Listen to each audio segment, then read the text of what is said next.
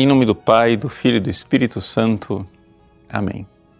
Os queridos irmãos e irmãs, celebramos hoje a memória de São Cornélio e São Cipriano, dois santos que estão presentes no cânon romano, naquelas listas né, de santos da primeira oração eucarística. Quem foram eles? Bom, foram dois bispos, só que um era papa. Cornélio era bispo de Roma, portanto papa, e Cipriano era bispo de Cartago.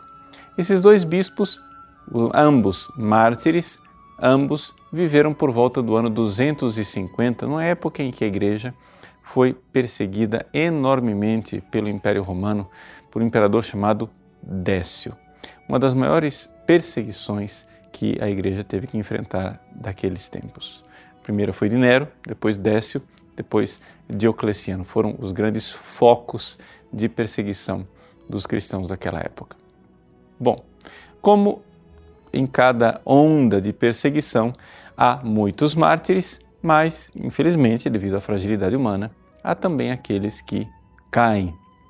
Pois bem, aqueles que de alguma forma renegaram a fé, seja porque sacrificaram aos imperadores, ídolos falsos, seja porque, eh, diante da requisição dos soldados e da polícia romana entregaram os livros da Sagrada Escritura, sejam porque, com falsidade, compraram um certificado para dizer que eles tinham sacrificado ao imperador e que estavam livres. Esses eram todos chamados de lapsi, ou seja, caídos. Pessoas que caíram e que cometeram o grave pecado de tendo a ocasião de testemunhar a sua fé por Cristo, morrer mártires, terminaram encontrando o melhor caminho, o caminho mais confortável. Bom, de repente a igreja então se encontrou com esse número enorme de pessoas que eram antes bons cristãos, mas que diante deste dessa perseguição tiveram aquele momento de fraqueza. O que fazer com essas pessoas? Havia duas reações opostas, duas reações extremas.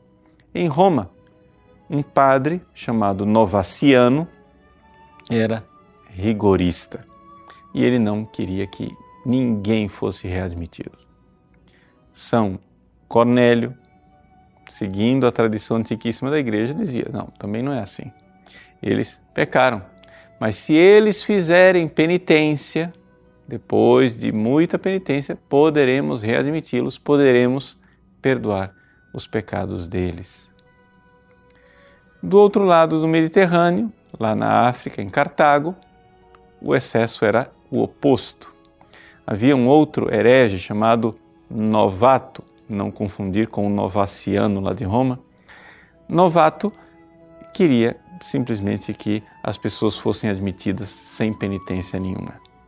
Já São Cipriano, bispo de Cartago, quis equilibrar as coisas e dizer: não, nós precisamos readmiti-los sim, mas através da penitência. Então, veja como eh, São Cornélio e São Cipriano, ambos adotaram eh, uma posição moderada, equilibrada, diante dos dois extremos. O extremo de que os pecadores não podem ser readmitidos e o extremo de que os pecadores podem ser readmitidos sem penitência alguma. Pois bem, o que é que a vida desses santos então nos ensina hoje? Talvez nos ensine que nós estejamos é, caindo no excesso que teve que enfrentar São Cipriano. Ou seja, nós pecamos, vamos ao confessionário, mas não nos preocupamos depois de fazer penitência. Mas a penitência, ela não é somente para nós colocarmos sobre nós aquilo que merecemos por nossas culpas, mas é exatamente a penitência que vai reconstruir o nosso coração, nosso coração que se comportou eh, como um egoísta, poderá se configurar, se unir ao Cristo crucificado. Este é o valor da penitência cristã. A penitência cristã é exatamente a realidade de que nós, que não temos, como São Cornélio e Cipriano, a oportunidade de derramar o nosso sangue como mártires, precisamos, sim, dar o nosso testemunho de morrer para o mundo, morrer para a carne, morrer para as tentações do demônio, exatamente através da penitência. Por isso, não somente confessemos nossos pecados, façamos penitência, pedindo a Deus pela mudança do nosso coração, do coração de tantos pecadores. Deus abençoe você. Em nome do Pai, e do Filho e do Espírito Santo. Amém.